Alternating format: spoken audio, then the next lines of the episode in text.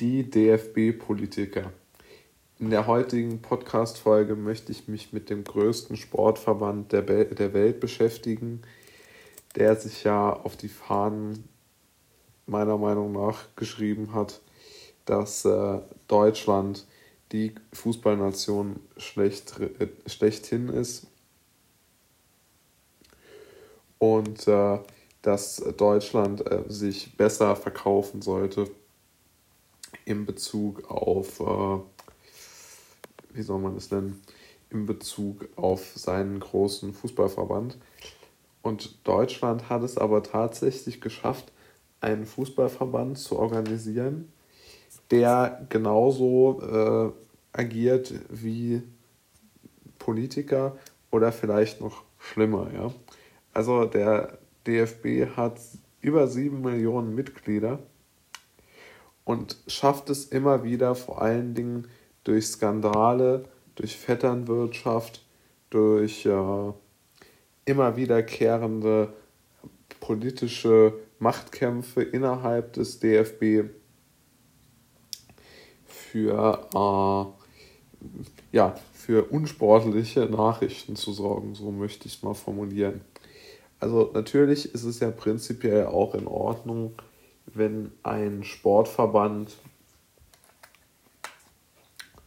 eine, eine von Politikern geführt wird. Ja, also ich meine, Politiker ist ja ein, ein ehrbarer Beruf und das ist ja auch völlig klar, dass äh, diese Leute, die in ihrer Karriere sehr viel Einfluss, an sehr viel Einfluss gewinnen, dass die sich dann natürlich, wenn sie sich dafür interessieren, auch im Sport und in der Funktionärsposition einen großen Namen machen können. Das kann man für legitim halten.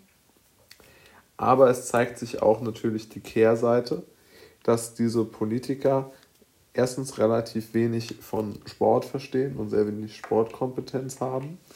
Aber vor allen Dingen zeigt es auch, dass es sich immer mehr in politische Machtkämpfe ähm, hochstilisiert. Und das ist aus meiner Sicht eine der, wie soll man es nennen? Sie sollen nicht die alleinigen ähm, Kriterien sein, nach denen man jetzt äh, das Handeln des DFB ausrichtet. Aber ich glaube schon, dass der DFB unbedingt anfangen muss, von diesen Politikern wegzukommen. Also Heribert Grindel zum Beispiel, der ehemalige ähm, DFB-Präsident, war ja für die CSU im, äh, für die CDU im Bundestag und also von, sogar relativ lange, von 2002 bis 2016. Und dann wurde er aus dem Bundestag direkt äh, in die Position des DFB-Präsidenten gewählt. Rainer Koch ist ja der Präsident des Bayerischen Fußballverbandes zum Beispiel. Der ist ähm, genau wie die meisten Politiker auch Jurist.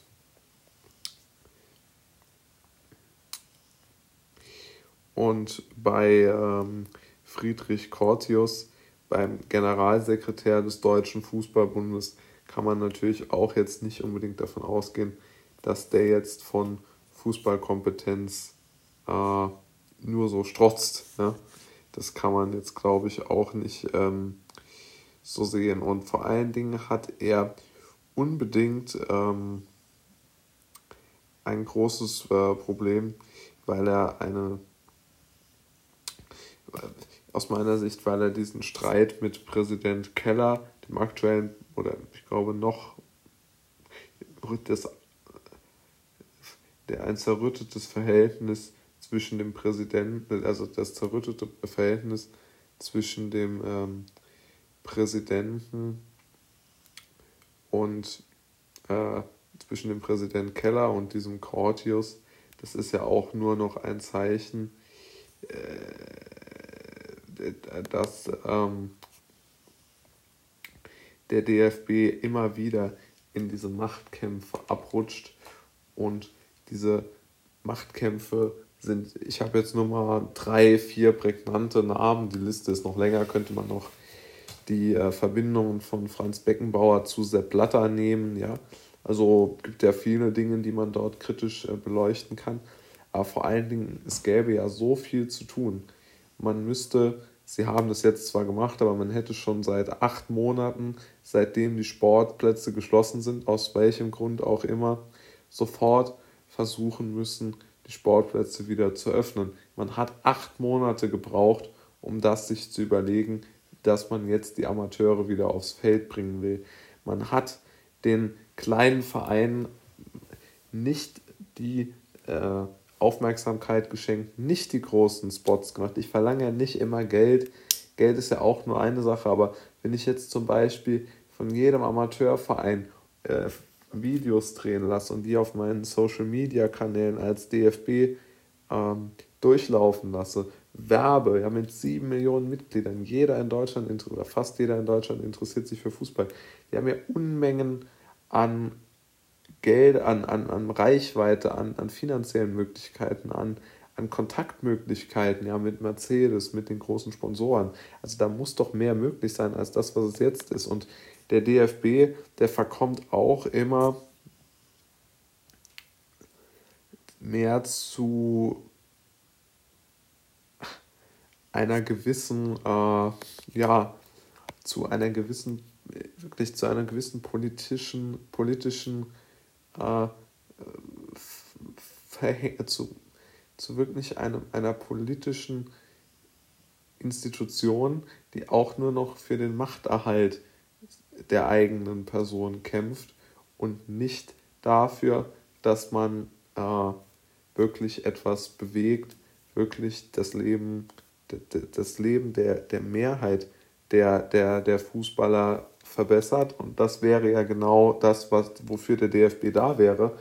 Aber man beschäftigt sich lieber damit, wie viel man jetzt Löw äh, oder wie man jetzt Löw einen guten Abschied bereitet und wie viel man Hansi Flick äh, zahlen muss oder soll oder darf, wie man es auch immer nimmt und wie man sich möglichst gut darstellt.